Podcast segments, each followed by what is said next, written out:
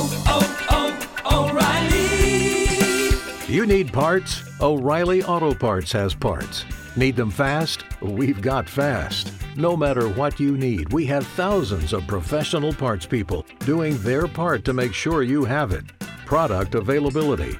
Just one part that makes O'Reilly stand apart. The professional parts people.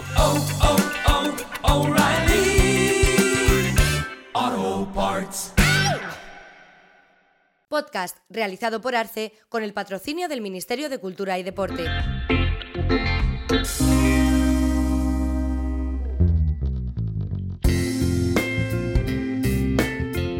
Artículo publicado en el número 46 de la revista Texturas. Mario Muknik, editor para toda la vida, por Ana Bustelo, editora y traductora. Imagino que cualquiera que trabajara en el mundo editorial a finales del siglo pasado conoce al editor Mario Muknik. Quiero creer que la mayoría de los de mi generación han leído, o al menos han oído hablar de su obra autobiográfica Lo peor no son los autores. Cuando se publicó, a finales del siglo pasado, nos lanzamos todos a comprarla.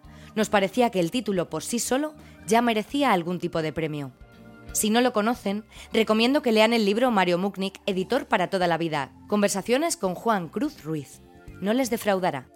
Es un libro hermoso que uno puede abrir por cualquier página y encontrar una frase memorable de Muknik. Además, cuenta con una muestra, pequeña pero estupenda, de las fotos que el editor hizo de personajes como Julio Eunaudi o Julio Cortázar.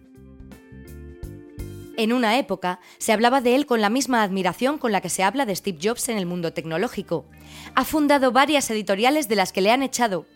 Él mismo lo contaba con cierto asombro. Pero esta es la anécdota jocosa, ya que Mugnik ha sido y es mucho más que un empresario al que echan de su propia empresa. Tuve el honor de verle en dos presentaciones de libros de las editoriales en las que yo trabajaba entonces. Con su sonrisa permanente y su sentido del humor, convirtió esos actos, que a menudo pueden ser tediosos, en algo memorable. No sabíamos cómo agradecérselo. Hubiéramos querido contar con él para todos nuestros saraos literarios. Para mí, es el paradigma de un intelectual, un sabio, un hombre al que le interesa todo y sabe de casi todo, un hombre libre de ataduras ideológicas y, por tanto, libre para decir lo que le viene en gana. Nació en Buenos Aires en 1931. Su padre, Jacobo Mugnik, había fundado una editorial que primero se llamó como él y más tarde Fabril Editora. Allí publicó a autores como Rafael Alberti, Jorge Guillén y Ernesto Sabato, a quienes Mario Mugnik conoció de joven, pues terminaron siendo grandes amigos de su padre. A Alberti y a Guillén los publicaría también Mario años después, en su propia editorial, como cuenta en este libro.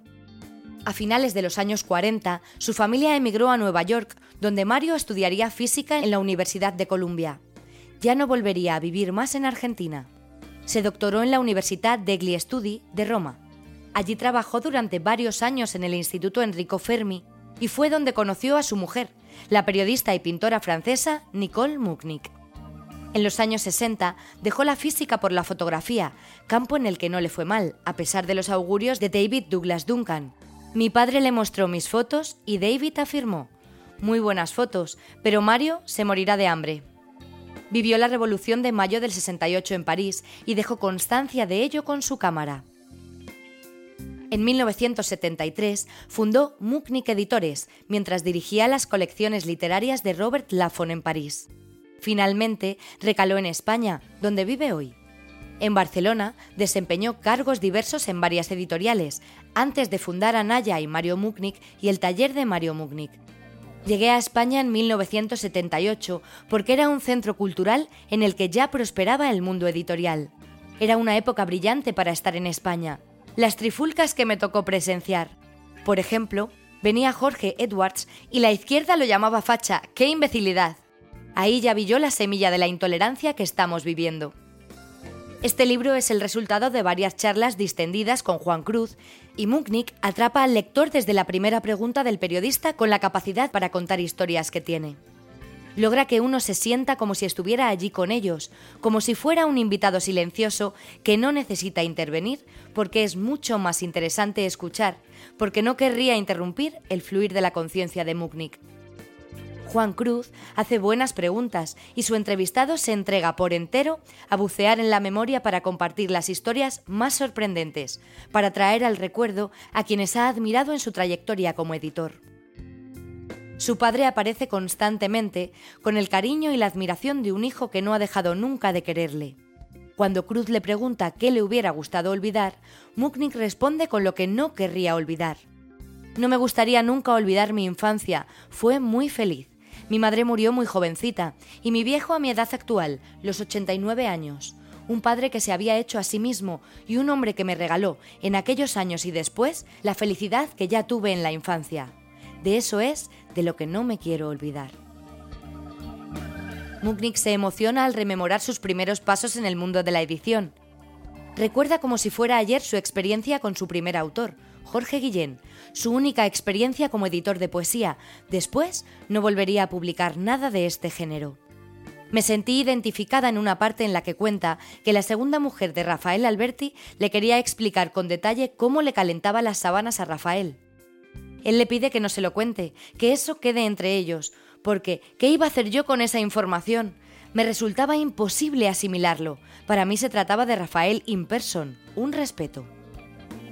Quiere descubrir personas, pero no sus intimidades. Le interesan sus escritos, su pensamiento, su forma de ver el mundo.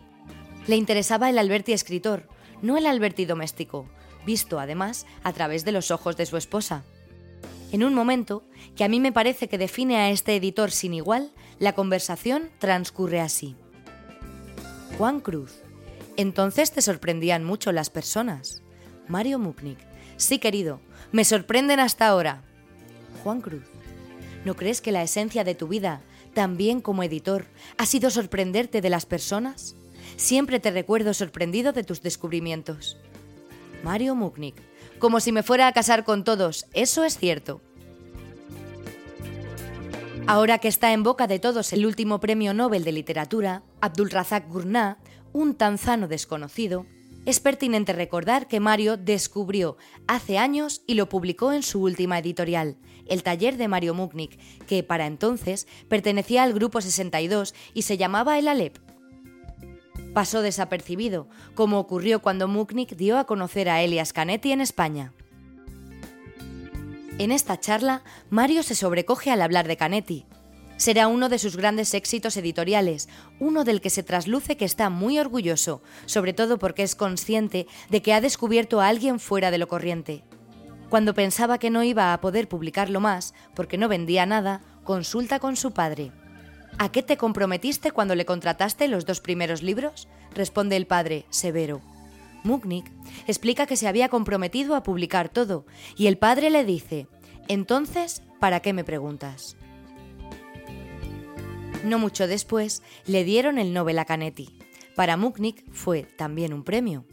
No solo porque resultó rentable para la empresa, sino porque tuvo ocasión de ir a Suecia a conocerle en persona. Esto marcará un antes y un después. Dice de él, me dio la medida de lo que yo ignoraba, de lo poco que sabía, de la pobreza de lo que yo había leído. Yo había hecho ciencias, era físico, nunca había tenido la profesión de lectura que debe tener un editor. Llegué un poco a rascar la superficie.